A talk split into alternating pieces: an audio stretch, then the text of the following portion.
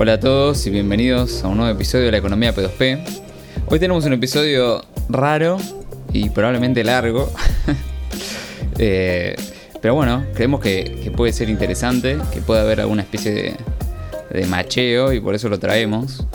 Eh, así que primero quería arrancar saludando. ¿Cómo estás, Le? ¿Todo bien? Muy bien, muy bien. Todo bien, por suerte. Ya me estaba preocupando de que no me fueran a saludar esta vez. No, no, no. Eh, así que bueno, hoy, hoy traemos un tema. Básicamente, lo que queremos charlar un poco es. Porque primero que nada, con, Leo nos conocimos no por Bitcoin Cash. Rarísimo, todos dirían no tenemos un podcast de Bitcoin Cash. Probablemente nos hubiésemos conocido por cripto. No, ni siquiera por cripto. Nos conocimos por el, por el Esperanto. Que ahora vamos a charlar un poco lo que es y, cuáles son las similitudes que encontramos con, con Bitcoin Cash. Eh, sí, por lo menos en la parte de las ideas o, la cuestión práctica. Sí, o inclusive dentro de la cuestión práctica hay cosas que se puede aprender de uno del otro, ¿no? Aunque son dos cosas distintas, tienen cosas en común. Y eso es un poco lo que queremos charlar. Eh, y sobre todo para sacarle la idea un poco que tiene sobre todo la gente dentro del liberalismo o libertarismo, de que Esperanto igual idioma global del web. Eh, y no, no, no es así. El web, si vos vas a la página, habla en inglés y jamás mencionan al Esperanto. Eh, pero es la realidad, perdón que lo diga así. Eh, inclusive, como van a ver, al contrario, fue totalmente perseguido por los estados. Eh, entonces, bueno, primero queremos charlar un poco de qué es el Esperanto. Y acá si querés te tiro un poco la pregunta, Le, para que arranques. Bueno, básicamente el Esperanto, como algunos quizás sabrán, es un idioma auxiliar diseñado para facilitar la comunicación internacional entre personas que no comparten un idioma en común previo. ¿Qué es esto, por ejemplo? Básicamente, si una persona habla inglés y otra persona habla español, lo normal hoy en día es que la persona que habla español se adapte a la persona que habla inglés estudiando el idioma y básicamente yendo con hablar en inglés con, esa persona. En la gran mayoría de los casos. Sigan. Inclusive me acuerdo cuando estuvimos en San Kitts, una vez volviendo en un taxi, eh, estos taxis grandes, éramos ocho hispanohablantes nativos, o sea, nativos de español, y uno que parece que era yankee, y dentro del taxi estábamos todos hablando inglés, porque uno de los ocho hablaba inglés. Este, o sea, todos nos tiramos hacia su idioma nativo, cuando la mayoría éramos, viste, pasa que si hablabas español lo dejabas afuera. Eh, pero bueno, eh, fue como un caso curioso. Yo estaba en el auto y decía, ¿cómo puede ser? Bueno, al margen de, esto que, estaba comentando, es un caso muy interesante porque los estadounidenses suelen ser monolingües, es decir, ellos no manejan otro idioma que no sea en inglés. Y ellos, ellos esperan que cuando van a otro lugar a visitar les hablen en inglés, o sea, van a la recepción del hotel y al del hotel, por más que estén en Indonesia, le hablan en inglés, o sea, no van a hablar en el idioma nativo, ni por casualidad. Este, pero bueno, esto es una cuestión que, sabemos que pasa, ¿no? Y es un buen ejemplo, Ian, ahora que lo, que lo mencionaste. Por otro lado, eh, aparte de que el, caso, ¿no? La realidad es que hoy, por ejemplo, la gran mayoría del contenido que se consume y se produce, por lo menos en el mundo occidental, está en inglés. Las comunicaciones y las conferencias internacionales eh, se suelen dar en inglés. Por ejemplo, la conferencia Bitcoin Cash éramos personas de muchos países había gente que no era nativa de inglés, de hecho, incluso gente de la India que uno puede decir, sí, en, la India se habla inglés, pero yo los indios que conocí, eh, ninguno tenía como lengua nativa el inglés, o sea, sino que todos hablaban eh, su idioma nativo y aparte sabían hablar inglés. Incluso había uno que creo que le costaba bastante hablar inglés. Eh, eso por otro lado. Entonces, básicamente el Esperanto viene como un poco a suplir esta necesidad que tiene el ser humano de comunicarse con gente que no es de su propia nacionalidad o que no comparte un idioma en común. Y la idea es que, teniendo el Esperanto como herramienta, en esta situación en la cual una persona habla inglés, la otra habla español, los dos se pueden comunicar entre sí utilizando el Esperanto. Y el Esperanto tiene varias ventajas que ya las vamos a ir mencionando, que lo hacen ideal para ser un instrumento de, la comunicación internacional y mucho más neutro, e incluso si se quiere, entre comillas, igualitario, ¿no? Este, aunque por ahí ya sabemos que en algunos círculos tiene como mala connotación esa palabra, pero en algún sentido es como más accesible para cualquier persona de todo el mundo. Sí, eh, la palabra capaz sería neutral. Eh, Exactamente. Como lo es Bitcoin Cash en términos monetarios. Pero bueno, después vamos a hablar de las similitudes. Eh, básicamente, o sea, el objetivo del Esperanto no es reemplazar a tu idioma nacional. No es homogeneizar y que todos hablen el mismo idioma de forma nativa. sí. nada que ver. O sea, no es el idioma del web para que todos hablemos el mismo idioma. No es el News, el Newspeak, me parece que era, ¿no? El de, Sí, el de de Orwell. Orwell. No, no es eso. Eh, todo lo contrario. La idea es que vos no tengas que aprender como segunda lengua internacional el idioma de otro, eh, sino que directamente aprendas una lengua que está hecha para ser sencillamente aprendida. Eh, entonces, la idea no es reemplazar tu idioma local, es totalmente lo contrario, es preservar tu idioma local. Cosa que hoy con el inglés es totalmente lo contrario. Vos ves como que cada vez eh, todo se inglesifica más. Eh, no digo que sea algo malo, ¿no? Eh, Los idiomas se mezclan. Pero, pero bueno, sí es cierto que dentro de, capaz dentro de 50 años va a haber 6 idiomas en el planeta. Eh, o sea, como que se achica, ¿no? Un poquito la cosa. Bueno, qué curioso que vos digas seis idiomas porque justo seis son los idiomas oficiales de las Naciones Unidas, Mm. que son el inglés, el español, el francés, el chino y el árabe. Perdón, el ruso, el español creo que ni siquiera es un idioma oficial ahora que lo pienso. No, sí tiene que serlo. Entonces son el francés, el español, el inglés, el ruso, el chino y el árabe. Está, esos son los seis. Entonces, eh, la idea no es que la gente aprenda solamente eso. De hecho, estás dejando una buena parte de la población afuera. Eh, pero justamente apunto un poco a esto que vos decías recién, y es que a diferencia de lo que mucha gente cree, el esperanto no es eh, necesariamente un proyecto fallido o una idea utópica o algo que se quiso imponer como mucha gente, mucha gente cree ¿no? que el esperanto era como el idioma que venía a reemplazar a todos los idiomas.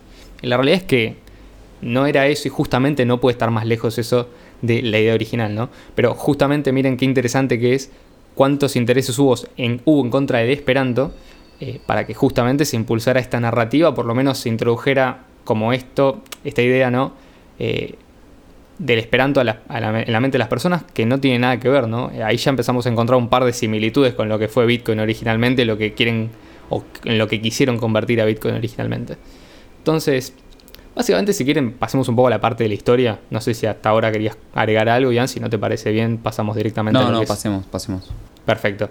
Eh, el, el esperanto no es un idioma antiguo, es decir, no tiene muchos siglos de historia, sino que es de diseño relativamente reciente. Y obviamente como toda lengua planificada, porque sí, hay más de una, eh, tiene un autor o tiene un promotor principal, ¿no? Eh, incluso antes del esperanto hubo varios idiomas que intentaron proponerse como idioma universal. Había uno que estaba basado en notas musicales que llamaba Sol Re Sol, eh, por las notas musicales Sol, Rey. Y básicamente creo que fue propuesto en el año 1830. Tuvo unas pequeñas comunidades, pero nunca llegó a extenderse. Era como una especie de idioma artístico, ¿no? basado en esta idea de que la música podía ser un lenguaje universal de alguna manera. Pero no es sino hasta el Volapük, o Volapük, como se pronuncia en ese idioma, que tenemos el primer proyecto de idioma universal que realmente logra tomar tracción y que se propone a finales del siglo XIX. Esto lo crea un, un sacerdote alemán que básicamente diseña el idioma con sonidos muy parecidos a los del alemán y del francés y sí se arman algunas comunidades y a los pocos años ya tenían incluso academias de Volapük, eh, ediciones en Volapük, o sea, revistas o periódicos que salían de forma regular en Volapük. Incluso llegaron a tener hasta congresos de Volapük. Lo interesante de esto es que pasó algo que la verdad es muy raro que ocurra para un idioma, que es hubo diferencias entre las personas porque el creador del idioma quería mantener como una especie de derecho de autor o propiedad del idioma, cosa que para este entonces había sido algo completamente impensado ante cualquier idioma, ¿no? O sea, digamos, el idioma no, no es propiedad ni puede ser propiedad de nadie más, sino de las personas que lo hablan y que lo utilizan como medio de comunicación, ¿no? Ya sea el uso que le den. Entonces, esto es algo que una persona lo entendió perfectamente y esa persona fue Ludwig Leiser Zamenhof, que fue el, el creador del Esperanto.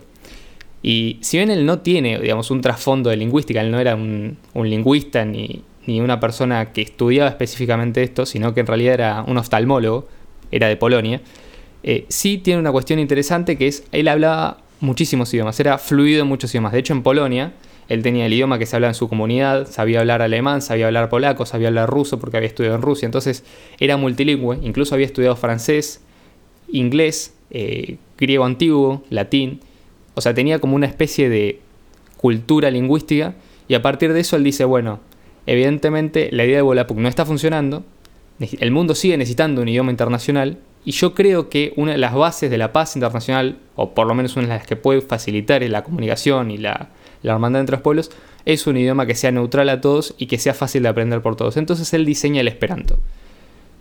Después de la publicación del primer libro, que se considera básicamente la fundación oficial del esperanto, que es en el, año 1887, ya a partir de ahí la popularidad del esperanto crece enormemente sobrepasa a Volapuk, la mayoría de los volapukistas se devuelven esperantistas. Eh, y de hecho el esperanto originalmente no se llamaba esperanto, sino que se llamaba lingua, lingo, lingua internazia, o lengua internacional, pero la gente le empieza a llamar esperanto porque él, Samenhoff, no, lo, no publica el esperanto, el idioma esperanto, con el nombre de lengua del doctor Samenhoff, sino que le pone un nombre justamente en esperanto que es lengua del doctor esperanto, que en esperanto significa el que tiene esperanza. Entonces, a partir de ahí ya se empiezan a hacer este, congresos, se empiezan a hacer reuniones internacionales, publicaciones, lo mismo que el Volapuk. Y básicamente en el año 1905 se publica lo que se conoce como el Fundamento de Esperanto, que esto es un documento que no es muy largo, pero que básicamente contiene las fundaciones del idioma, todas las partes que se consideran intocables del Esperanto, es decir, que no pueden ser modificadas por los hablantes, si no estarían creando otro idioma, pero además Samenhoff reniega de decir este, este idioma es mío, sino que lo que hace es lo libera para que cualquier persona del mundo lo pueda utilizar y básicamente se lo regala de alguna manera a toda la humanidad diciendo a cualquier persona que utilice el esperanto es un esperantista y cualquier esperantista puede utilizar el esperanto libremente para cualquier uso sin importar cualquier este, distinción de nacionalidad, raza, color, religión, etc. Es decir, esperantistas son los que usan el esperanto y el esperanto es de todo el mundo. Es una herencia común que le dejó al mundo. Entonces, si bien es cierto que Zamenhof tuvo una influencia primordial y que él sentó las bases de lo que hoy en día se conoce como el uso del esperanto, básicamente ciertas formas de hablar, muchas de esas cambiaron, se fueron adaptando, fueron creciendo, pero siempre formándose alrededor de ese fundamento, es decir, ese núcleo duro del esperanto que no puede ser tocado, que no puede ser, este, digamos, modificado por los hablantes y que esto básicamente garantiza que una persona agarre un texto del esperanto de la misma de, de, los, de los primeros años y no encuentra grandes diferencias, ¿no? Eh, sino que el estilo y la forma de hablar son, eh, son reconocibles para un hablante del esperanto moderno. Entonces, básicamente esto es muy interesante y son de las cosas que nosotros nos hicieron preguntarnos originalmente, bueno, ¿qué es el esperanto? Y cuando encontramos esto dijimos, bueno, hay bastantes similitudes con los proyectos relacionados con las criptomonedas. Sí, esto de... Bueno, claramente es una similitud, ¿no? Eh, tiene, un parecido con Bitcoin Cash. Después vamos a hablar un poco más en profundidad. Después, al parecer... Dato de color, el creador de Bitcoin Cash también era anónimo al principio y también hoy, lo sigue siendo. Sí, sí. Pero Samenhoff era como un anónimo, él firmó como Doctor Esperanto, no firmó como Samenhoff el primer libro. Sí, sí. O sea, lo, cual lo hace también interesante otra, otra cuestión parecida. Después, por ejemplo, bueno, datos. Eh, dentro de la comunidad esperantista, siempre como que trataron de esperantizar, si se quiere, distintas áreas, ¿no?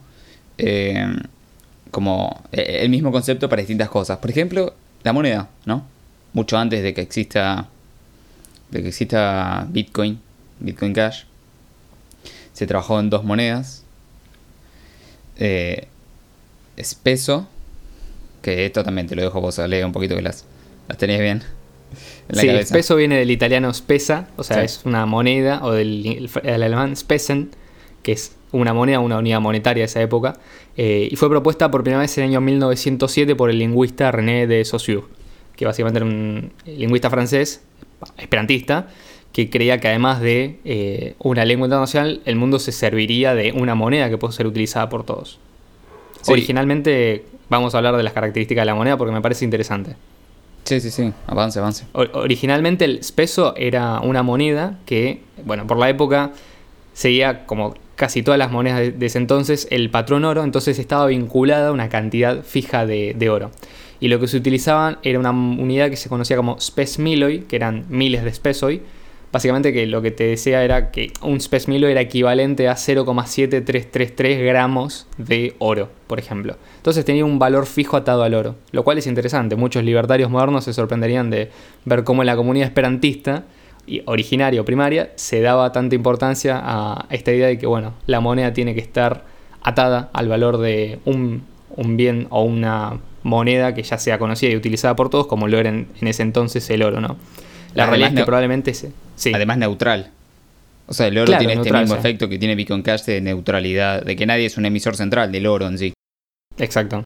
Eh, entonces, tuvo una cierta aceptación, un cierto uso, y la realidad es que esto decayó bastante después de la Primera Guerra Mundial. ¿no? El esperanto es previo a la Primera Guerra Mundial, eh, y de hecho el movimiento esperantista había crecido muchísimo previo a la Primera Guerra Mundial, pero bueno, evidentemente mucha gente también se quedó como, sobre todo esperantistas, se quedan como un poco decepcionados, ¿no? De decir, che, nosotros estamos luchando por la paz, ¿no?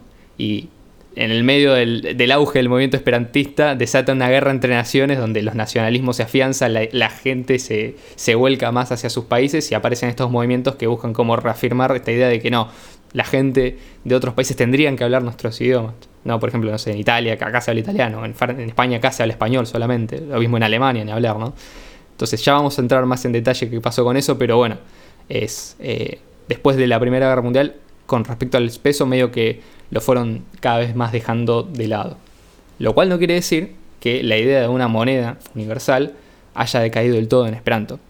¿Por qué? Después de esto, varias décadas después, surge el stelo, que en Esperanto significa estrella, y básicamente es una moneda que estaba vinculada esta vez a una moneda fiduciaria, como era el florín neerlandés, o sea, la moneda de Holanda, para los que, para que no se entiendan, eh, que tenía un tipo de cambio fijo con esa moneda, lo cual por lo menos era relativamente bueno, porque no iba a haber un emisor, un emisor central que causara inflación, por lo menos en términos de florín neerlandés. O sea, el florín neerlandés podía ser inflado probablemente a voluntad, eh, y que se utilizaba como la moneda, si se quiere, de los congresos de Esperanto. O sea, ibas al congreso de Esperanto, cambiabas tus divisas locales por Steloy y, no sé, en la cafetería del congreso te comprabas una media luna con Steloy.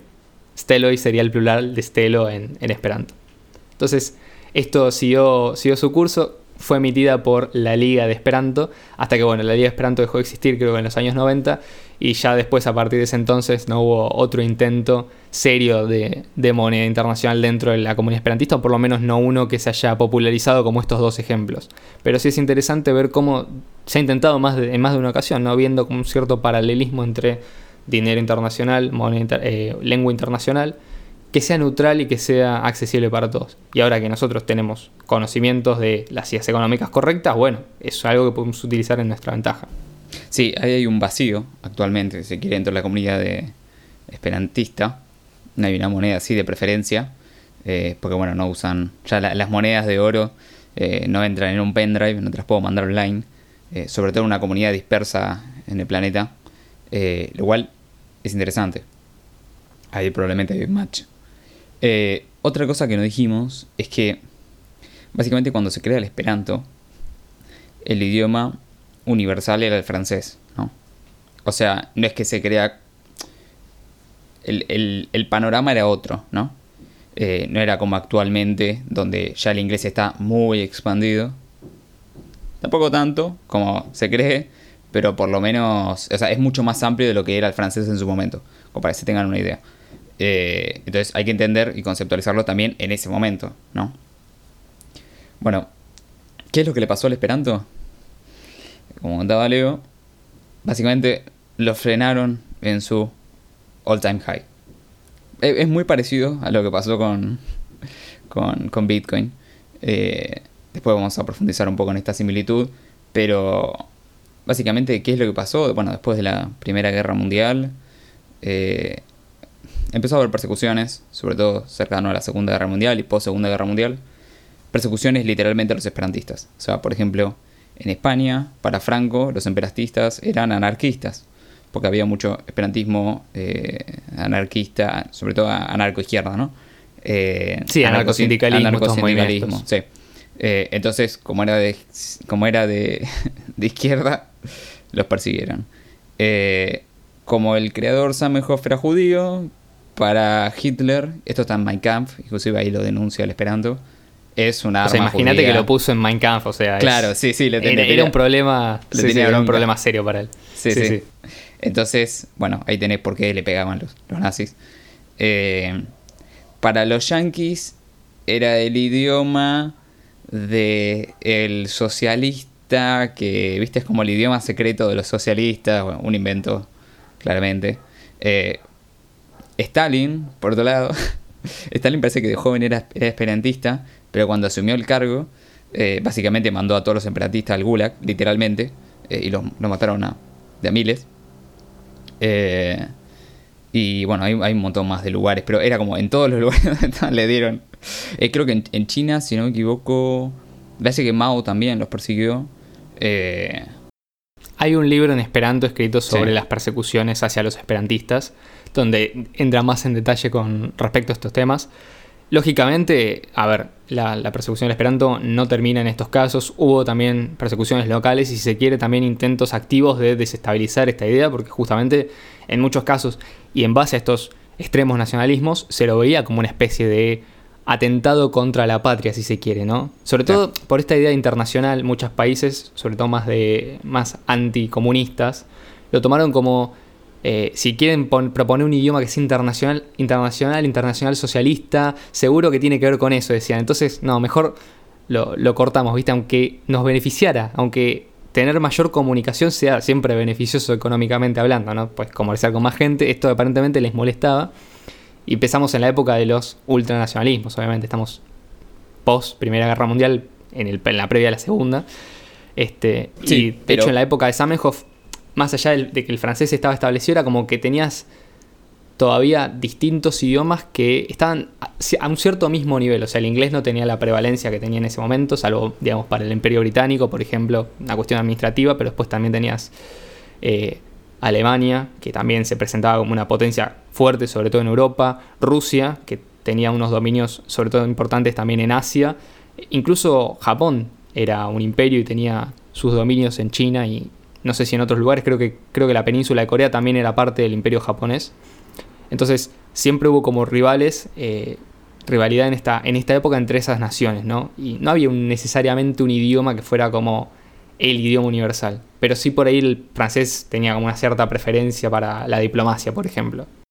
Sí, una, observación, por ejemplo, es que la mayoría de los países que los persiguieron eran países, eh, digamos, altamente estatistas. O sea, las peores persecuciones se dieron en los países más estatistas, eh, más de izquierda, si se quiere, ¿no? Como la Unión Soviética, eh, Hitler. Sí, la Alemania Nacional Socialista también. Claro.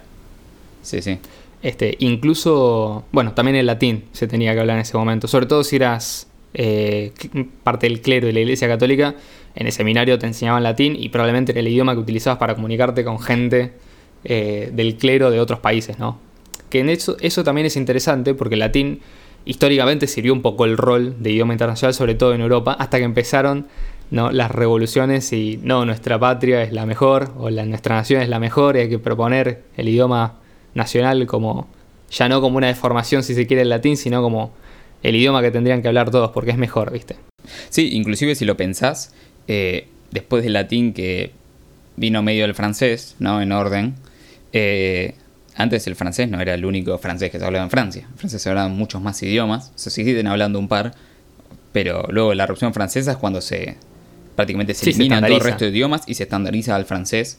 Eh, cosa, cosa curiosa, ¿no? Porque el, idioma... que quedó es el, idioma post-revolución francesa, hiper estandarizado, centralizado y cuadriculado, digamos. sí, sí, sí. De hecho, los revolucionarios franceses, inclusive eh, llegaron al punto de decir que el francés de París era el que se tenía que hablar en mm. todas las naciones, en toda la nación, crearon esta idea de república y todos los lugares o todos los sectores locales que tenían su propia variante, no del francés, eran sus propios idiomas romances, como el occitano, el bretón, otros idiomas que no tienen nada que ver con el francés desde el punto de vista, o sea, sí, tienen una, herencia común, pero son idiomas en su propio, su propio régimen. Eh, fueron completamente censurados ya desde las épocas de la Revolución Francesa, como una cuestión revolucionaria, o sea, esto es generar otra identidad que no sea la identidad nacional, ¿no? Imponiendo un idioma. Y de hecho, sacarle un idioma a la gente es, una forma muy efectiva o aparentemente muy efectiva, que siempre se ha utilizado, por lo menos, de tratar de desnacionalizar a las personas para unificarlas y volverlas estándares. Sí, Ahora, el Esperanto compite contra esto, ¿no? Justamente. Sí, sí, exactamente. Eh, o sea, la idea es que el bretón no, pierda su idioma y hable francés, sino que hable bretón y si quiere hablar con francés, que hable en esperanto. Eh, que tiene un montón de ventajas que ahora las vamos a ir charlando. Otra, por ejemplo, que este fue como el cuando hicieron Sí, el, sí, en sí, el corte en, el, en el literalmente. Sí, Eh, sí, sí. Y no fue Blockstream. Después de la Primera Guerra Raro. Mundial, que vino. y no fue Después de la. Primera Guerra. No, no. Pero alguien, alguien que se merece el mismo destino que Blockstream, probablemente. Después de la Primera Guerra Mundial, ¿qué viene? La primera organización internacional del estilo eh, ONU. Naciones Unidas, pero que no es las Naciones Unidas, que es justamente la Liga de las Naciones. Que, que es lo que se propone? Básicamente evitar que una Segunda Guerra Mundial ocurriera. Bueno, evidentemente ese fin no lo, no lo cumplió, pero de hecho en, las, en los primeros, digamos, reuniones se propuso obviamente un idioma, dijeron, tenemos que plantear un idioma de trabajo, ¿no?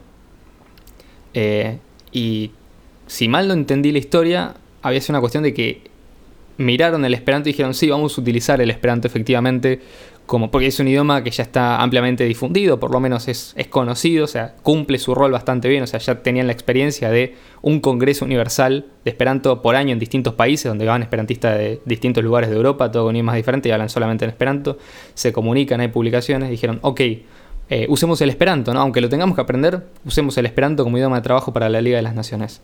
Perfecto, se propone la resolución, se aprueba unánimemente, salvo un país que en ese momento tenía poder de veto, es decir, que un voto en contra, por más que el resto estén todos a favor, significa que automáticamente esa resolución no se aprueba, o sea, queda descartada, de Francia. Entonces, Francia veta el acceso del Esperanto como lengua de trabajo de la Liga de las Naciones, que sería como si yo te dijera, hoy las Naciones Unidas toman como lengua de trabajo el Esperanto, y básicamente el Esperanto no llega a cumplir, digamos, ese objetivo para el que estaba prácticamente destinado, ¿no? Porque es un lugar ideal. Qué mejor espacio de... Encima, con el acuerdo de los otros países.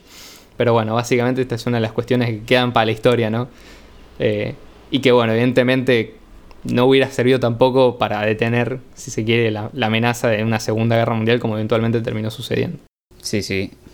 Y bueno, después quedó el inglés en vez del francés. o sea, tampoco Sí, le sí. sirvió mucho. No, no, no, Le efectivamente. abrieron, le abrieron la puerta a otro. Eh, bueno, dato de color, por ejemplo. Esto es un informe del 2005. Si les interesa, se llama Informe Green. G-R-I-N. Básicamente, ¿qué es lo que concluye en 2005? Es que la Unión Europea, más o menos, gasta en traducciones para el inglés. eh, o sea, Reino Unido, esto es, apro- es aproximadamente un 1% del PIB de, de Reino Unido en su época. Eh, son 18 mil millones de euros anuales que van de la Unión Europea a Reino Unido solamente en traducciones, eh, porque bueno, eh, son los que tienen el idioma local, el idioma nativo, que es el idioma internacional, y el resto no. Eh, interesante. Sí, de hecho creo que la Unión Europea tiene su carta orgánica o documento fundacional o como sea que se llame, pero básicamente que todos los idiomas de la Unión Europea son idiomas oficiales. El problema es que, claro, yo entiendo que ponele, si Eslovenia está, si Eslovenia está en la Unión Europea, perfecto, el representante de Eslovenia puede hablar en esloveno. ¿Cuántas personas de ahí lo van a entender? O sea, el alemán lo va a mirar y va a decir, no te entiendo.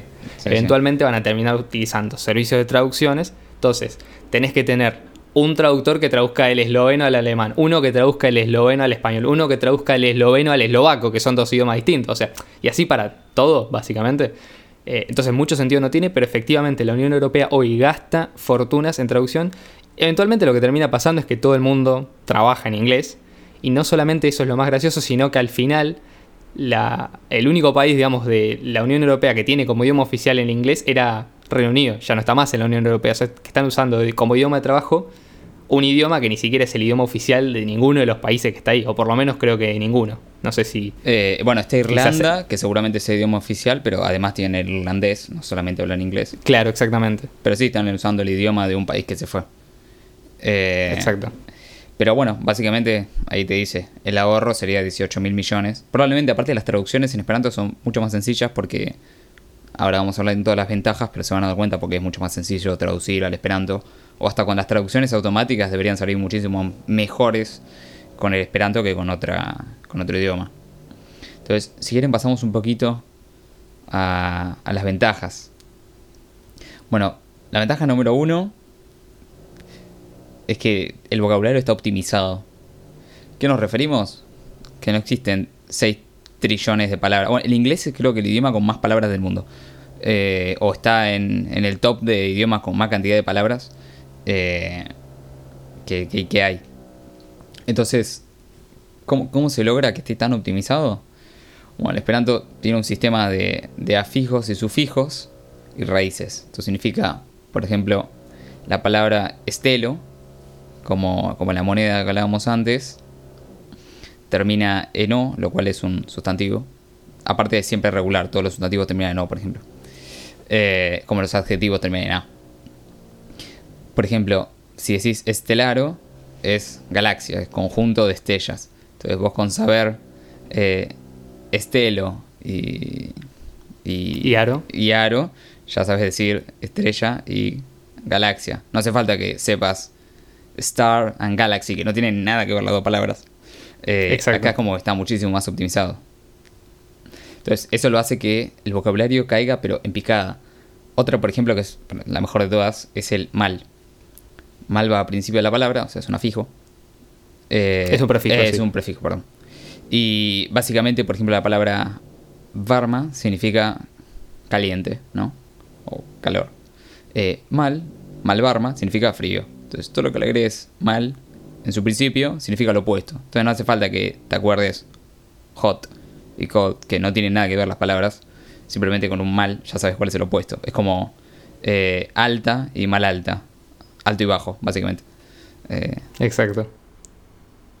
De hecho, una de las ventajas, bueno, esto porque es así, ¿no? Porque obviamente cuando Zamenhof diseña el idioma, él quería evitar la excesiva complejidad y quería que el idioma no solamente fuera reconocible por las raíces, que si uno, por ejemplo, estudia los idiomas nacionales, se da cuenta que muchas de las raíces están tomadas directamente de eh, lenguas europeas, principalmente, pero también hay raíces que vienen del, del turco, del japonés, del coreano, o sea, ha tenido influencia después, incluso de idiomas africanos. Obviamente no son las mayoritarias, ¿no? Pero si uno puede detectar cierta regularidad con, en cuanto a, a los idiomas y, y las raíces.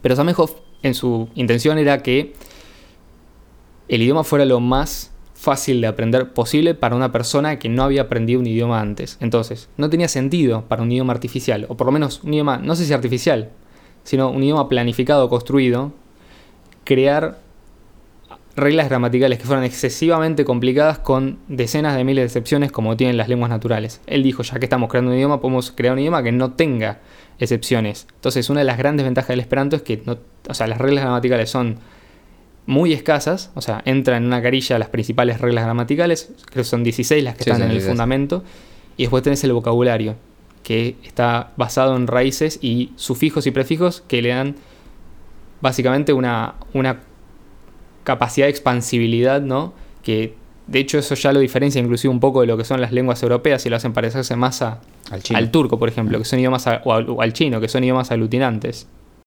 Por ejemplo, eh, esto piénsenlo así. Si tuvieran que hacer un sistema métrico, ¿cómo lo harían? ¿Como el sistema imperial? No, obviamente no. Es el peor sistema del planeta Tierra. Lo harían como el sistema métrico. Porque es perfecto. Es siempre regular. Sí. O sea, jamás... eh, Porque lo hizo la, la revolución, ¿eh? Claro, sí, porque es lo único que hicieron bien, boludo. Y era para cobrar impuestos, sí, era para cobrar impuestos, pero es útil igual. Eh, pero básicamente es, ¿no? O sea, si vas a idear algo, por lo menos lo haces. Que sea perfecto Exacto. y regular. Eh, esta es otra de las ventajas que tiene, siempre es regular. O sea, por ejemplo, las palabras en presentes terminan en AS. Como, eh, no sé, manchas, por ejemplo, comer. Que viene del manchar.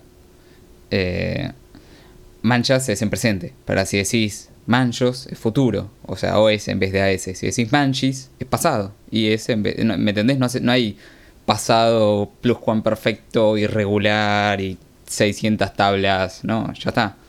Eh, tampoco hay conjugaciones según quién está hablando, ¿no? O sea, mi manchas, vi manchas, yo como, él come, siempre regular. Eh, esto es una. Esto es la cantidad de horas que te ahorra.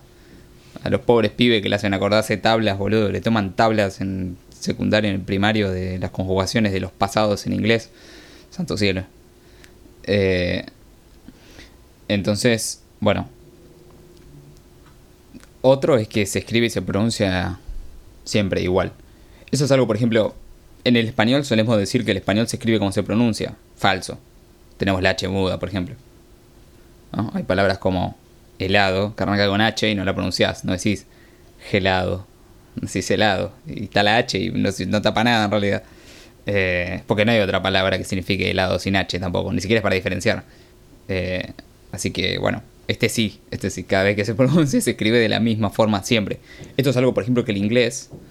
Eh, hay un libro que me había pasado, que, que lo terminé de leer hace un par de semanas, que hablaban de, del tema de, de, de, las dificultades, por ejemplo, con el inglés, y contaban la A, que se pronuncia A creo que es en el 80% de la población del planeta Tierra. O sea, todos los idiomas pronuncian la A igual prácticamente, salvo el inglés, que la pronuncia de 6 formas distintas, o de 7 formas distintas. Entonces todos tenemos que acostumbrar a la A de 40 formas distintas, cuando todo el resto habla de una sola forma, ¿me entendés?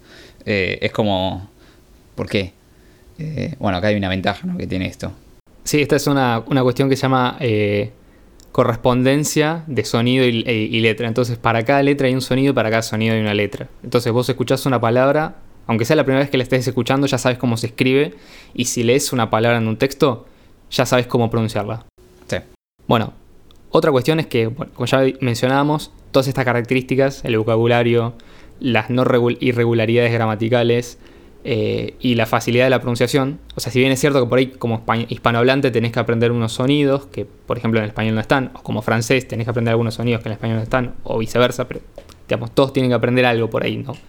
Eh, la realidad es que igualmente el esperanto es un idioma que es fácil y rápido de aprender. Esta es la otra ventaja que tiene. Entonces, por ejemplo, ¿qué tan fácil es? Y bueno, yo creo que con un mes de estudio de, no sé, por ejemplo, media hora por día, que no es tanto, eh, o sea, estás en TikTok dos horas por día. Sí, estar estás scrolleando, estás scrolleando claro, dale. O en Instagram, no importa.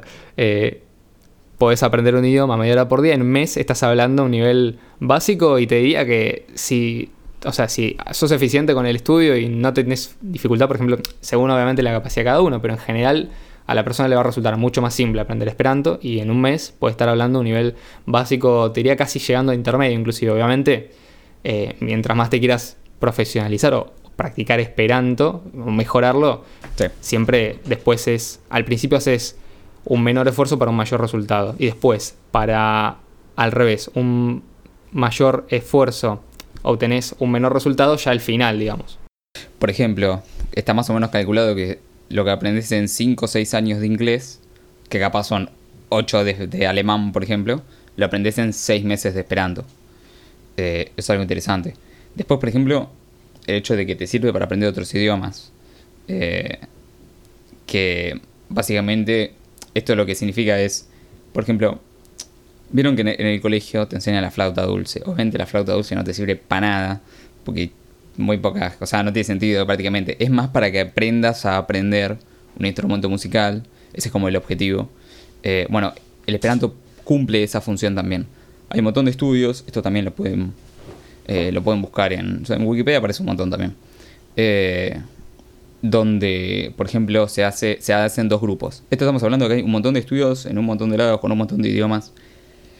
Y, por ejemplo, uno de estos es, hacen que eh, dos grupos estudien, quieren aprender francés, no saben francés. Ambos, todos son, no sé, hablantes nativos de alemán. ¿Y qué hacen? A un grupo hacen que estudien un año de Esperanto y tres de francés, y en el otro hace que aprendan cuatro de francés. Bueno, al final de los cuatro años, el estudio da que los que hicieron un año de Esperanto y tres de francés saben más francés que los que aprendieron cuatro años de francés. Esto lo que te permite es como, eh, además de que te motiva porque se aprende fácil, eh, es como un salto escalonado, ¿no? Es como que aprendes a aprender un idioma. Es como un poco el juego que tiene ahí. Eh, después, bueno, hoy más o menos la cantidad de hablantes nativos está arriba de los 2 millones. Eh, y si, siquiera se puede contabilizar bien. Eh, porque si esto de, por ejemplo, como cuántas personas tocan piano, no tengo ni idea. Ni, siquiera lo podemos contabilizar. Hay gente que aprende tocando el piano con YouTube y no lo puede saber. Eh, inclusive hay hablantes nativos de Esperanto. Eso también. Sí, perdón, creo que dijiste al principio hay 2 millones de hablantes nativos. Perdón. Ah, perdón. Seguramente son 2 millones de hablantes aproximadamente de Esperanto hoy en día. sí, sí. A ver, si uno lo pone en comparación al inglés, obviamente no es tanto. Y depende de las estimaciones, pero justamente son estimaciones, no se puede saber. Para mí, si igual está arriba de muchos creo idiomas. que hay más. Está claro, sí, estamos arriba de otros idiomas, capaz como el. O sea, si. Si supongamos que el número es el doble o el triple, ya está casi. arriba de, no sé, del, del noruego probablemente. Eh, Sí, y también obviamente esto depende, ¿no? Porque cuando uno dice, por ejemplo, el, inglés es el segundo idioma más, o el, idioma más hablado del mundo si uno cuenta a las personas que lo aprendieron. La realidad es que no todo el mundo aprendió inglés al mismo nivel. O aparte, uno se pregunta, ¿qué es saber hablar inglés, no? Por ejemplo, acá en Argentina, básicamente por las estadísticas que toman, cualquier persona que termine el secundario, como tuvo seis años de inglés, ¿no? Media hora por, por semana, eh, eso lo cuentan como que sabe hablar inglés. Y vos vas a una persona, le hablas en inglés, en Argentina probablemente no te entiendan. O sea, es muy poca la gente que realmente tiene un nivel de proficiencia como para poder comunicarse con otra persona eh, sin ningún tipo de inconvenientes. Entonces eso no es hablar inglés y eso lo que hace es inflar estadísticas, obviamente. sí, es que justamente... hay una preferencia por el idioma nativo, ¿no? Y por una cuestión de dificultad, mucha gente no se dedica a aprender inglés, sobre todo cuando sos más adulto, que por ahí te cuesta más. Bueno, el esperanto es mucho más simple aprender a cualquier edad que cualquier idioma. Sí, Entonces, tam- también es parte del interés de los angloparlantes inflar los números de cuántos. ¿Me entendés? Como diciendo, mira con todo lo que Exactamente. somos, tenés que aprender. Eh, lo cual es cierto que se usa, sobre todo internacionalmente. Pero bueno. Otra cosa, por ejemplo, este es un argumento que a mí, por ejemplo, es de los que más me, me convencen. Y es el hecho de que hay un problema en eh, usar un idioma nacional como lengua franca. Y esto va más allá de imperialismo cultural y todo este tipo de cosas, ¿no? Eh, que básicamente es... Ayer se usaba latín, francés, hoy se usa inglés y capaz mañana se usa chino, ¿me entendés? Eh, entonces es como que andás, que andar aprendiendo.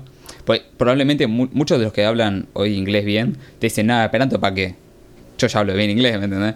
Pero cuando te toca aprender chino en algunos años, o sea, si tenés 20 años más de Biden, eh, vas a estar aprendiendo chino, porque como viene la cosa, vas a estar aprendiendo chino y no te va a gustar nada. Vas a decir, ah, capaz que el esperanto no estaba tan mala la idea. Eh, es como, ya está, una vez que se habla es mucho más sencillo, ¿no? No, anda moviéndose según quién le toca la cosa.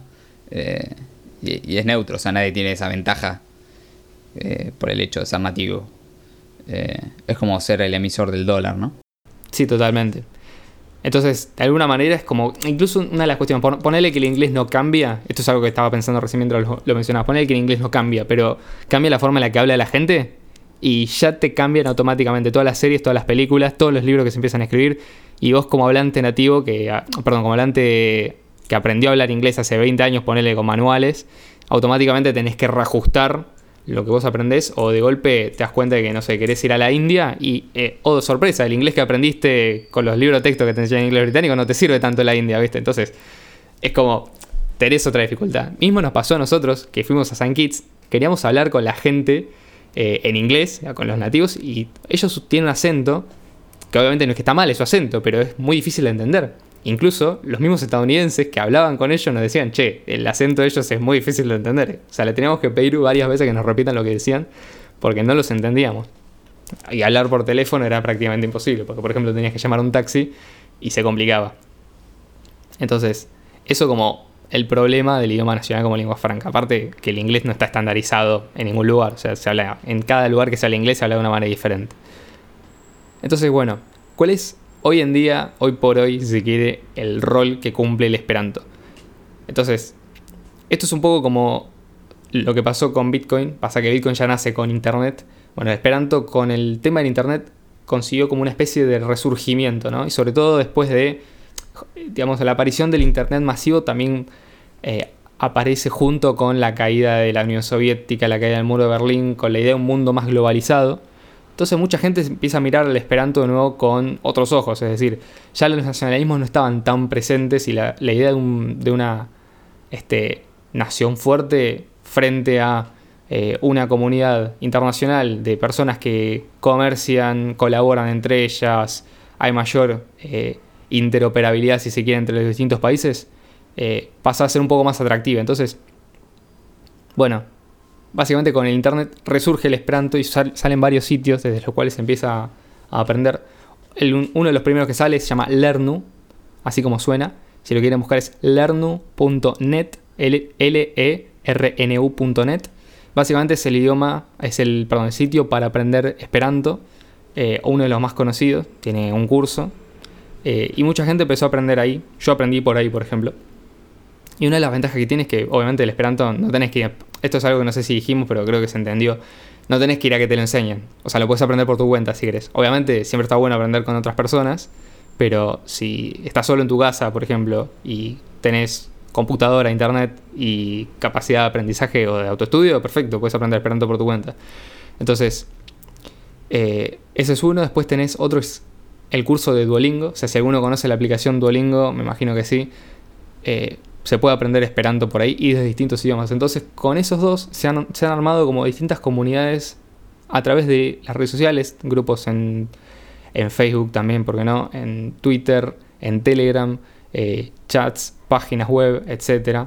Incluso en Reddit, por ejemplo. Entonces se ha armado como una segunda comunidad, una segunda cultura que nunca dejó de crecer, de hecho, ¿no? Pero antes la comunidad del Esperanto era como que se comunicaba más por cartas, utilizaba más libros y ahora todo es más digitalizado. Entonces, la verdad que está, está interesante porque, por ejemplo, una de las cosas que siempre mantuvo el Esperanto, creo que solamente durante las guerras mundiales no se hizo, fueron los congresos universales. Y los congresos universales se hacen cada, cada año en un país diferente. Por ejemplo, en 2014 fue en Buenos Aires, en Argentina. Eh, y por ejemplo, en 2022 fue en Montreal, en Canadá. Entonces, hay distintos lugares donde se hacen los congresos universales y va gente que es de todo el mundo, o sea, gente de África, gente de Asia, gente de América, gente de Europa, de todos lados. Y la verdad que está bastante bueno porque eso te da como una idea de que realmente el esperanto es un idioma que funciona como idioma internacional, porque si no la gente no podría hacer eso. Y si bien es cierto que el esperanto de alguna manera no ha sido el idioma, el segundo idioma de todo el mundo, sí es el primer idioma de la comunidad esperantista. Que esto tiene un valor y tiene una relación con eh, Bitcoin Cash, que si quieren ahora, ahora entramos. No sé, Jan, si acá tenés que comentar algo. Avance, avance. Perfecto. Y acá quería entrar un poco con esto a la cuestión de las similitudes. ¿Cuáles son las similitudes? Bueno, principalmente esto de que la comunidad de Bitcoin Cash y la comunidad del Esperanto no dependen de una autoridad central. O sea, nadie te viene a imponer que uses Bitcoin Cash, por ejemplo.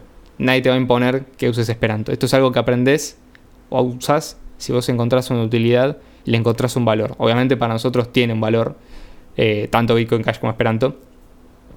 Pero, digamos, pasa a ser más una cuestión voluntaria. Entonces, la voluntariedad se dio siempre como una característica. Todas las personas que han aprendido Esperanto a lo largo de la historia no lo hicieron obligadas.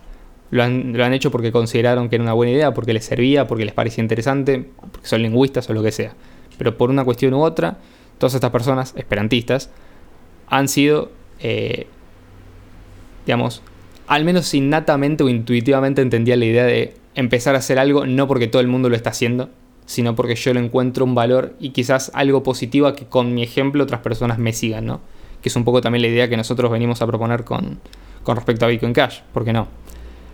Entonces, esto básicamente hace que Bitcoin Cash y Esperanto sean muy parecidos en cuanto a que promueven una idea de libertad y una idea de cooperación que muy pocos proyectos tienen incorporados, o que muy pocas ideologías inclusive, ¿no? Porque de alguna manera es como que, no sé, cuando se habla del nacionalismo, muchos de los países más nacionalistas imponían por la fuerza el estudio de un idioma por sobre otros. Mismo China, por ejemplo, que suprimió el uso de idiomas locales, o por lo menos no lo suprimió, pero el único idioma que se habla es el chino mandarín, que no es el idioma mayoritario de China, o por lo menos no es el idioma que hablan todos los chinos. Hay un montón de chinos que usan otros dialectos que no son inteligibles con el chino mandarín, que sin embargo este, tienen que aprender chino mandarín porque es el idioma que pide el Estado, porque es el idioma del pueblo chino, supuestamente. Lo mismo, por ejemplo, en Rusia, donde, o en la Unión Soviética, donde el idioma de, referencia era el ruso, y en la Unión Soviética tenías decenas de idiomas y decenas de naciones que no utilizaban el ruso como lengua del día a día. Después, otra cuestión parecida es, y esto es muy interesante, es el fundamento de Esperanto, que es como la, versión intocable ¿no? del Esperanto, donde lo, que no se puede modificar para garantizar que el Esperanto siga existiendo como un idioma que sea neutro, que sea fácil de, de aprender, que no genere esta cosa que tienen los idiomas naturales, una tendencia a eh, las irregularidades y demás. Y el white paper de Esperanto. Eh, perdón, de Esperanto no, de Bitcoin, Cash. Sí, sí, sí. El white paper de Bitcoin Cash, que es justamente el documento fundacional, si se quiere, de Bitcoin, de alguna manera. Que ahí está escrito el modelo de incentivos, cómo va a evolucionar el sistema, cuáles son las cuestiones. Entonces, siempre que nosotros tenemos que justificar de alguna manera por qué en Bitcoin Cash algo funciona de alguna manera, no es raro que hagamos una mención al white paper, no es, raro que hagamos una mención a cómo la idea original tiene sentido desde el punto de vista económico, por ejemplo. Entonces, justificar eso y entender que el white paper explica el funcionamiento de Bitcoin de una manera es interesante, pero saber que el Esperanto tiene algo que es, digamos, parecido, es análogo, también es una, es una virtud en en nuestro juicio, porque eso garantiza que justamente así como Bitcoin eh, es una idea que no puede ser revertida y desde la cual nosotros siempre podemos hacer referencia apuntándose al white paper, bueno, el Esperanto, por más que digamos, hayan surgido proyectos a partir del Esperanto, que ha existido inclusive, o modificaciones, o sea, vos mirás el fundamento del Esperanto y ya sabes lo que es el Esperanto. Ahí está explicado, básicamente. Sí, eso es algo que pasa con, con Bitcoin Cash. Vos vas al, al white paper de Bitcoin y entendés exactamente qué es lo que es Bitcoin Cash y qué es lo que no es Bitcoin Cash. Eh, va, qué es lo que es Bitcoin, Bitcoin Cash, y qué es lo que no es Bitcoin, BTC. Entonces, otra, bien como decía Leo, es un proyecto libre, al igual que Bitcoin Cash. No hay una entidad central que te, te permite o no hacer cosas. Ambos son neutrales, ¿no? No hay un dueño, emisor, como por ejemplo lo tiene el dólar, eh, de ese proyecto. Otra es que ambos son eficientes, porque Bitcoin Cash es mucho más eficiente que el dinero fiat monetariamente y, está mucho mejor optimizado, si querés. Eh, eso es exactamente lo mismo que pasa con, con el Esperanto. Ambos fueron cortados de seco por el establishment. Eh, como contábamos antes, eh, Francia vetando, los estados persiguiendo. Es algo similar al máximo de un megabyte. Y, y, a Blockstream, Bitcoin Core y toda la historia, que si les interesa, sí. pueden ir al documental ¿Quién mató Bitcoin? del canal de YouTube, La Eterna Vigilancia, barra Anchat. Eh, sí, de hecho, una de las cosas que no sé si mencionamos es que, bueno, eh, creo que vos lo dijiste, eh, Samenhoff era, era de origen judío, ¿no? Y como tal hubo persecuciones con respecto a... de, parte de la Alemania Nacional Socialista. Bueno, los hijos de, de Samenhoff, los tres, fallecieron incluso durante la, persecución a los judíos de la Alemania Nacional Socialista. O sea que, de hecho, creo que, los, sí, los tres en campos de concentración. O sea que fue, fue terrible. Mm. Eh, un varón y dos mujeres. Básicamente, llegaron a matar incluso a las personas, por lo menos que habían mantenido el legado, ¿no? De, Bitcoin, o, de las personas, de Bitcoin, no, de Esperanto, perdón, y de las personas más eh, influyentes en, en, el ámbito. Y si bien vos tenés, es cierto, personas que, digamos, marcan tendencia, o sea, tenés podés tener dentro de una comunidad una persona que, digamos, asuma un rol de liderazgo. Este es un rol de liderazgo que tanto en Bitcoin como en Esperanto no se da de forma, eh, digamos, autoritaria, sino que surge quizás de manera espontánea. O sea, si bien, incluso por ejemplo después de la, aparición del fundamento Esperanto, que se da varios años después del origen de, del Esperanto, eh, tuvo un, rol importante porque básicamente la gente miraba lo que él hacía para saber cómo hablar esperanto, por ejemplo. O sea, las formas, el estilo que él utilizaba. Pero muchas de esas cosas se dejaron de utilizar. Eh, y el caso de Bitcoin Cash es lo mismo. Aparecieron desarrolladores que fueron muy relevantes en su momento para mantener a flote el proyecto, como lo fue el caso de Bitcoin ABC, eh, y que después obviamente fueron dejados de lado cuando empezaron a intentar meter cambios que iban en contra del white paper y en contra del modelo de incentivo diseñado por Satoshi Nakamoto. Entonces, en ese sentido yo creo que la consistencia de las dos comunidades es notable. Eh, y es muy complementaria inclusive, ¿no? Porque justamente vos podrías tener esta idea de una moneda para una lengua y viceversa, una lengua para una moneda. Sí. Otra cosa muy similar es que ambas tecnologías o ideas no mueren, ¿no? O sea, es como por ejemplo, supongamos que de alguna forma destruyen Bitcoin Cash. La tecnología ya está creada. O sea, se puede crear otro, ¿me entendés? Con que siga exactamente el white paper. Eh, obviamente, parece un montón, ¿no? Porque te están tirando abajo todo lo medio de lo que construiste. Pero al mismo tiempo, digamos, la idea nunca muere. Eh, la tecnología tampoco. Esto es algo que tienen ambas, ambas cosas. El Esperanto y Bitcoin Cash, ¿no? O sea, vos podés matar a todos los esperantistas, pero si queda un fundamento escrito en algún lado, la gente puede volverlo a aprender. Y esto es exactamente lo que pasó con Bitcoin. Pueden intentar cambiar el white paper, hay comunidades que ya lo hicieron, eh, o intentarlo eliminar o modificar, como, pasó con la Bitcoin Core o Cryright eh, en BSB, y sin embargo la, idea original sigue. Eh, será menos gente, habrá que trabajar más, lo que se quiera, pero, pero está ahí. Eso es algo muy importante. Es lo que te permite poder perseverar en el tiempo, ¿no? Eh, otro, por ejemplo, es que, y esto es algo bastante similar, tanto en Bitcoin Cash como en Esperanto tenés integrantes de todos lados, de todas las comunidades. O sea, literalmente. hay, por ejemplo, una charla en, en YouTube en la cual habla de cómo en su momento los masones utilizaban el esperanto, ¿no? Y al mismo tiempo tenés que una de las primeras asociaciones, o si no la primera, de Esperanto es de católicos. Entonces, tenés gente Y de hecho la más antigua que todavía existe. Sí, entonces tenés, las dos cosas de los dos mundos, ¿no? O sea, la masonería como medio totalmente lo opuesto, eh, hablan o utilizaban eso. Justamente es algo que no, no va ligado a esa idea. Eh, y eso es algo que también tenés en, Bitcoin Cash. Eh, tenés gente de todo lado del mundo, con distintas ideas eh, y con distintas formas de querer. Eh, o sea, por ejemplo, tenés, ¿no?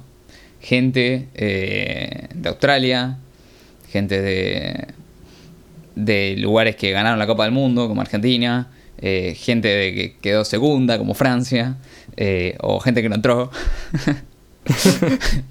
Pero bueno, más allá del chiste y de, la gastada, eh, se intentaron, y, esto es algo que también se puede, se puede estudiar desde ambas comunidades, ¿no? Eh, para lograr los objetivos se han hecho distintas formas de lograrlos. Eh, por ejemplo, en Bitcoin Cash actualmente se trabaja en el Caribe, en estas islas como para saturar zonas chicas, ¿no? Esta es una estrategia que parece que sirve medio ambas comunidades saturar zonas chicas, eh, como las Islas del Caribe, como en Punilla, Córdoba, que es lo que estamos intentando en Argentina, más allá de la adopción nacional, eh, y de Buenos Aires, que la que más labura desde BSH Argentina, porque básicamente tenemos residencia acá. Eh, pero también hay gente en Córdoba, Punilla, en Tucumán, en Corrientes, en distintos lugares, en Ushuaia, distintos lugares que están trabajando por la adopción. O por ejemplo en Australia, con la Bitcoin Cash City y todo esto, que son pequeños lugares saturados eso lo pueden ver si les interesa en map.bitcoin.com. Ahí pueden ver los lugares que aceptan Bitcoin Cash. En Esperanto hay algo similar. Por ejemplo, hay un lugar en, en Alemania, la Esperanto Urbo, la ciudad del Esperanto, eh, que se llama Herzberg am Harz, eh, ambas con H, que básicamente es un, pueblo eh, de Alemania donde, bueno, le encontraron como una ventaja turística si querés el Esperanto. Entonces, bueno, tenés estatuas, vos vas a un restaurante y tenés en alemán y en esperanto, parece que hay un colegio que enseña esperanto, bueno, tenés una biblioteca en esperanto y este tipo de cosas. es como si querés el, el no sé, el San Kitts de, o, algo así de, de esperanto allá, ¿no? después, por ejemplo, tuviste casos históricos como Moresneto, o Moresnet, eh, que básicamente era un, una pequeña micronación eh, que en la Segunda Guerra Mundial... que era Ancapia, más o menos. Sí, era como Ancapia, sí, sí, sí. En la Segunda Guerra Mundial fue absorbida por la Alemania nazi. Eh, pero básicamente era un lugar que los impuestos eran nulos o muy bajos. No había tarifas de importación, o sea, era totalmente libre comercio con cualquier país. El coste de vida, curiosamente, era más bajo que en el resto de lugares, claramente. Y bueno, por ejemplo, se dedicaban a los casinos, cosas que no estaban permitidas en los países de al lado, o a la minería de zinc, ¿no? Eh, después, por ejemplo, una curiosidad, los nativos de ese lugar eran apátridas, porque como no había literalmente, era una zona neutra, ¿viste? Como no había literalmente un estado, no, no, habían nacido en ningún país, entonces eran apátridas. Eh, y después, bueno, por ejemplo, tenés el caso de, de la isla de las rosas, eh, conocido, hay una película. Y básicamente la bajó el gobierno italiano, porque capaz era una base militar de la Unión Soviética. Eh, no, eh, lo que vemos siempre las tiran abajo los estados, boludo, de tremendo. Tenés que la tira abajo la, Alemania literalmente la tiraron abajo. Sí, y esta literalmente fueron por la isla. Sí, sí, sí, le tiraron torpedos. Se entraron, levantaron a todos los flacos que estaban adentro y le tiraron torpedos. Eh, sí, uno, perdón, se preguntarán cómo hicieron para bajar la isla. Pasa que era una isla artificial. o sea, estaba construida sobre varias columnas. No era, una isla de 500 kilómetros cuadrados. Era una columna al lado de otra que funcionaba como una especie de micronación, ¿viste? Pero tenía. Tenía pasaporte. a tener cierto estatus. Sí, sí, sí, tenía pasaporte. Era como Este, turismo, bueno, aparte eh. para el lugar. O sea, mucha gente, no me acuerdo el lugar de Italia, cuál era, una costa, pero la gente iba para ahí para poder cruzar la isla de las rosas, que era básicamente un boliche flotante, una cosa así, que te vendían, vendían todo lo que no te vendían en el otro lugar, ¿viste? Eh, pero bueno, lo bajaron porque capaz era una base militar de la Unión Soviética escondida. Eh, aba- Sí, sí, abajo sí. del bartender, ¿viste? Tenían un, un coso, tenían un, un telégrafo soviético. Este, bueno, ahora sí que un poco las diferencias. Bueno, la primera diferencia es la cantidad de años que tienen ambos proyectos, ¿no? Esperanto tiene 136 años, 1887. eh, y Vigo tiene 14, 2019. Eh, perdón, 2009. Eh, eso es una diferencia. Otra, por ejemplo, por un lado es más difícil cambiar un idioma que una moneda. O sea, es más sencillo cambiar, hacer que la gente cambie una moneda, simplemente aprender a recibir, enviar, escanear QR, son cosas relativamente sencillas. Tocar botones, digamos. Eh, cambiar un idioma es otra cosa, ¿no? Tenés que hacer que la gente estudie. Eh, aunque sea lo tan sencillo que quieras, bastante difícil. Eh, por el otro lado, el idioma es algo estable, ¿no? O sea, no es algo, por lo menos un, un idioma construido como el Esperanto es algo estable. Eh, cosa que por el otro lado no tiene Bitcoin Cash. No es estable, es inestable. Por lo menos a corto plazo, hasta que no haya una suficiente adopción. Eh, hay soluciones como AnyHedge, pero la moneda en sí naturalmente no es estable. Eh, entonces, ¿no? Ahí tenemos como ventajas y desventajas. Como hay diferencias en ambas cosas. Eh, no sé, Lee, si querés continuar. Te paso la pelota. Sí, con respecto a esto creo que estas son la- las principales diferencias y no, no sé si hay muchas más. O sea, siento que igualmente a pesar de las diferencias, y obviamente que uno es un proyecto de una criptomoneda para llevar libertad económica a todo el mundo, Sí, y otro sí. es un proyecto de un idioma neutral, o sea, digamos, se enfocan en campos muy diferentes, las ideas a mi juicio son más complementarias que disímiles, es decir, se parecen más de lo que no se parecen. Entonces, yo continuaría ya con la parte Sí. de cómo, cómo se beneficiaría, o sea, porque esto se, se sigue llamando la economía P2P, ¿no? Sí, sí. No es que por los temas que venimos tocando este año parece que le vamos a tener que cambiar el nombre al podcast. 2023 se pero- cambió. La curiosidad liberó eh, el P2P. pero- exactamente, una cosa sí le tendríamos que poner. Eh, de hecho, con Jan estuvimos presentes en el podcast de La Curiosidad Liberal Gato hablando del Esperanto, si les interesa más También el tema. de Bitcoin hablamos. Cash.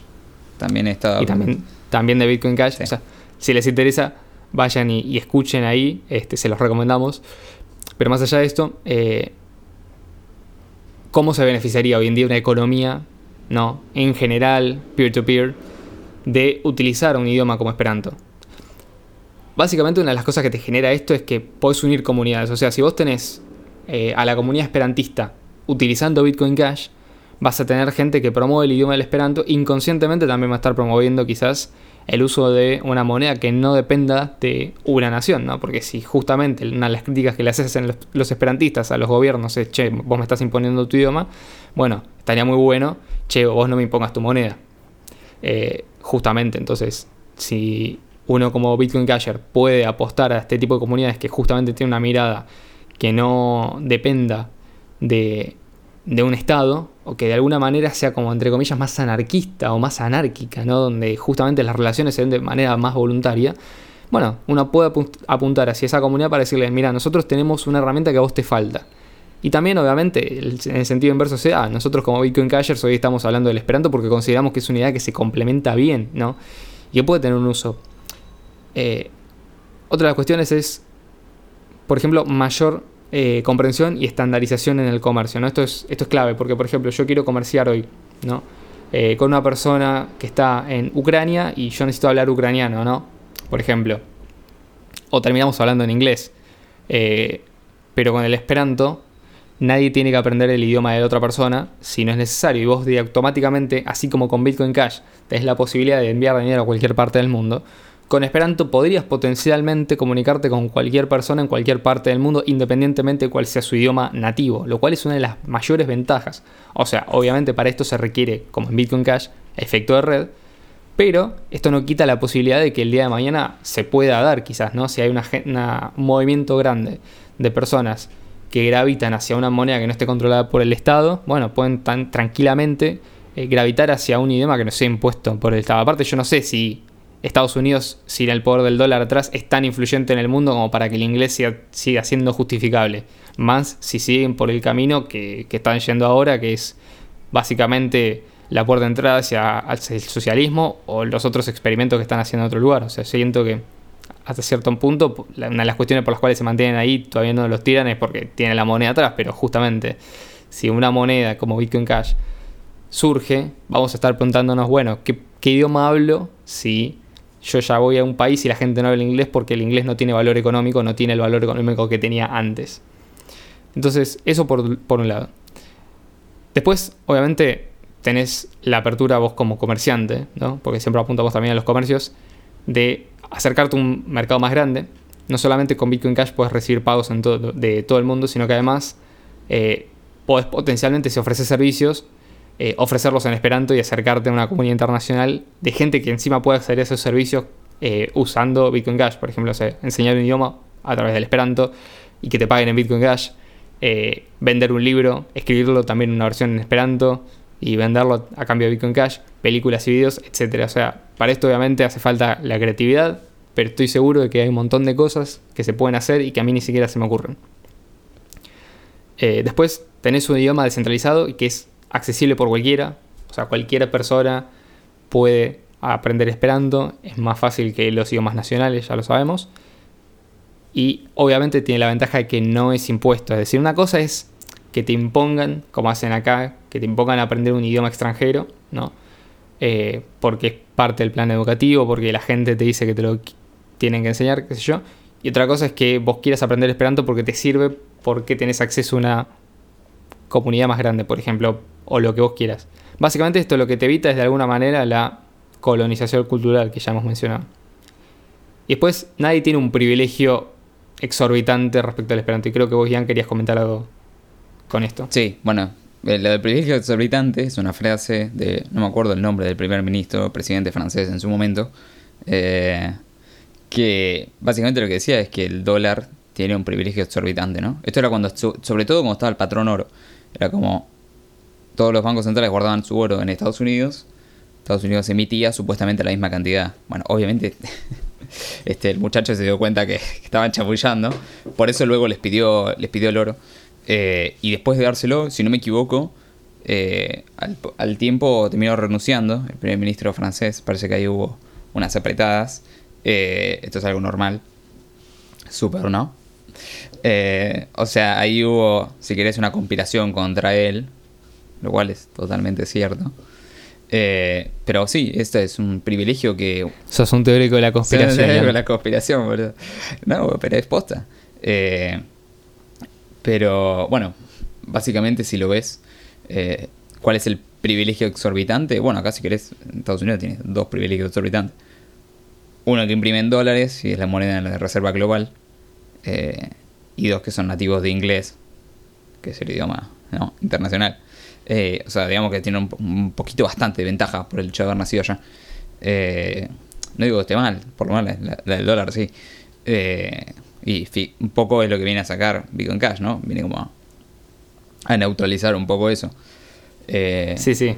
Y el, y el hecho, fíjate vos lingüísticamente. monedas como, por ejemplo, o por lo menos gente importante de la comunidad de BTC, que te dicen, no, nosotros no queremos reemplazar el dólar.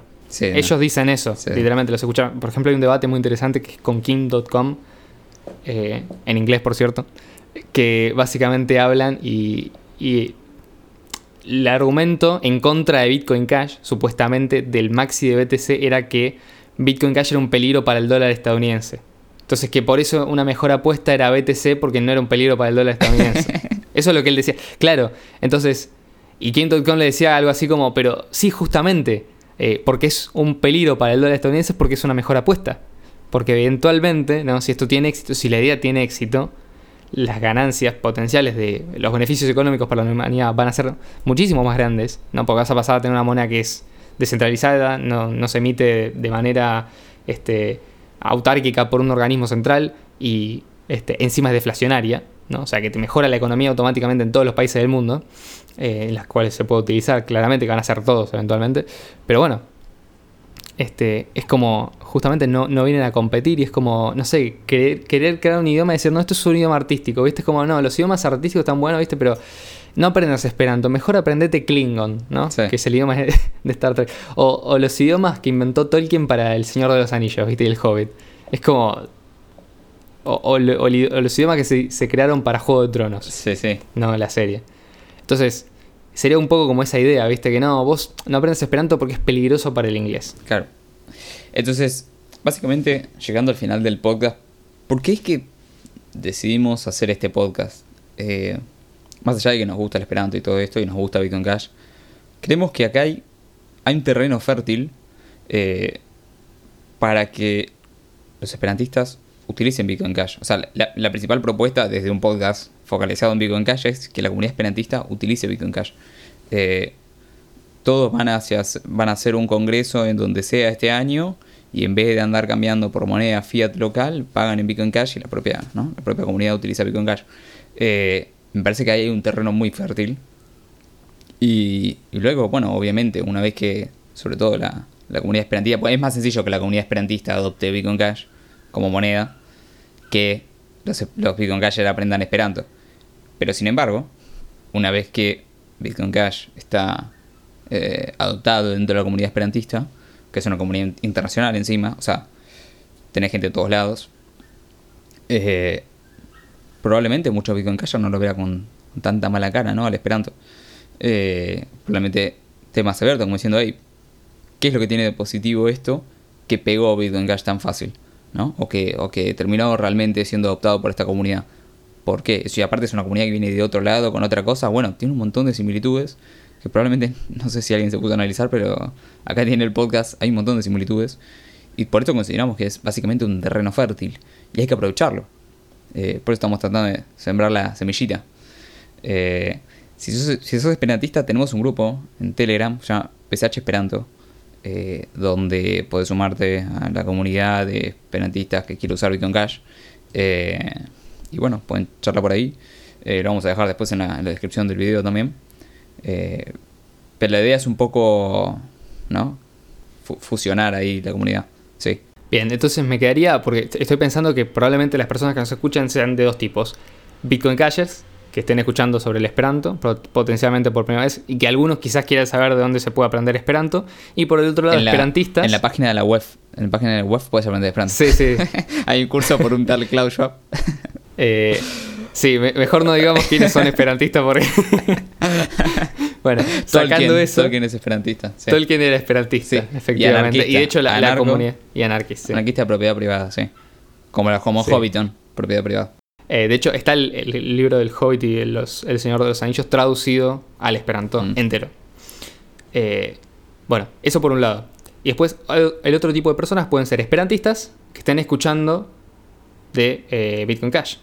O sea, Bitcoin Cashers que estén escuchando Esperanto y al revés, esperantistas que estén escuchando acerca de Bitcoin Cash. Entonces, para ellos también les podemos recomendar cómo empezar a utilizar Bitcoin Cash, obviamente, ¿no?